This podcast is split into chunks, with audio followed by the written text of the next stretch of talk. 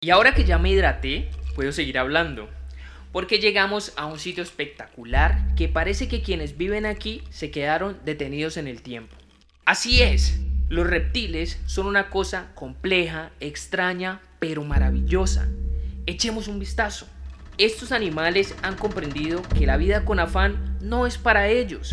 Son el mejor ejemplo de que no todo debe ser más rápido, en mayor cantidad y más lejos es un estilo de vida distinto al nuestro. Ellos, a diferencia de muchos de nosotros, no sufren de bulimia cotidiana, una enfermedad que implica el consumo de productos, alimentos o servicios que al fin y al cabo no nos nutre ni enriquece nuestra vida en nada.